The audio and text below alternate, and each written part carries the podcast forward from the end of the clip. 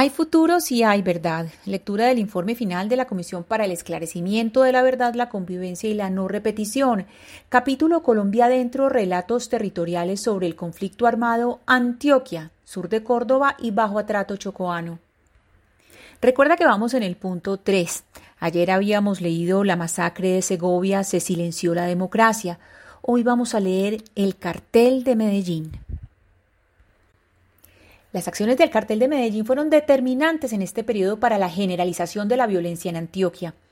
El cartel, en cabeza de Pablo Escobar y del que también hacían parte Fidel Castaño, Gonzalo Rodríguez Gacha y los hermanos Fernando y Mario Galeano, financió y apoyó grupos armados como el Muerte a Secuestradores Más, el MRN, Muerte a Revolucionarios del Nordeste, los Tangueros y otros grupos paramilitares que empezaron a expandirse desde el norte de la región, sobre todo desde los municipios de San Pedro de Urabá en Antioquia, Tierra Alta y Valencia en Córdoba.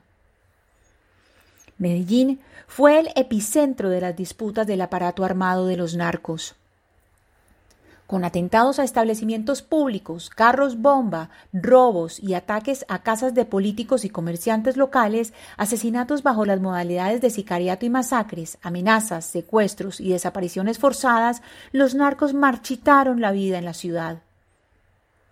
En un lapso de cinco años se cuadruplicaron los asesinatos, se pasó de 869 asesinatos en 1983 a 3.603 en 1988. Un tratado de extradición entre los gobiernos de Colombia y Estados Unidos se había firmado en 1979. El gobierno de Belisario Betancourt se mostró en desacuerdo con la extradición, pero tras el asesinato en 1984 de su ministro de Justicia, Rodrigo Lara Bonilla, cambió de posición. La lucha contra la extradición fue desde entonces una bandera de los carteles de la droga y en especial de Pablo Escobar.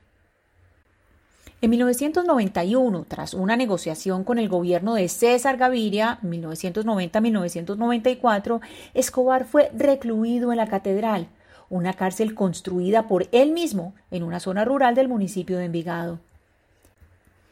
Desde allí siguió mandando pero su fuerza fue desbordándose y las alianzas con otros actores se rompieron. Sus opositores crearon en 1992 el grupo Perseguidos por Pablo Escobar, los Pepes, quienes en alianza con la fuerza pública mataron al capo en 1993. En la década de 1990, el fenómeno del paramilitarismo se había hecho complejo por el crecimiento de sus vínculos con el narcotráfico. El hito de estos vínculos fue la creación en 1992 de los Pepes, una alianza entre la Casa Castaño, las familias Moncada y Galeano, el jefe de seguridad de estas familias, Diego Murillo, alias Don Berna, el cartel de Cali, el bloque de búsqueda y, presumiblemente, la DEA, para derrotar a Pablo Escobar. Este grupo no solo recrudeció la confrontación entre clanes mafiosos, también evidenció ante el país las alianzas entre paramilitarismo, narcotráfico y fuerzas del Estado. La creación de los Pepes fue determinante para la muerte de Escobar.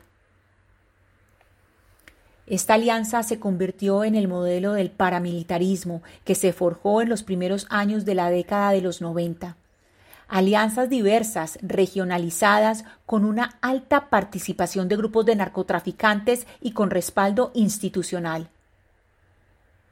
Evidenció el transfigurismo de los actores armados, la mutación, el trabajo en red y la vinculación de terceros civiles al conflicto armado.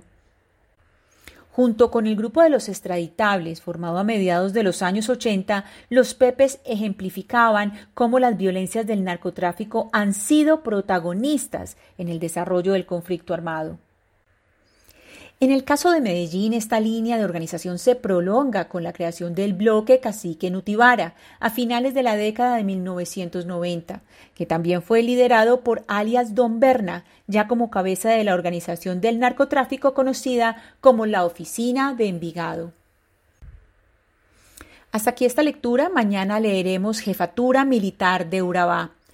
Muchas gracias por oír. Lectura casera Ana Cristina Restrepo Jiménez.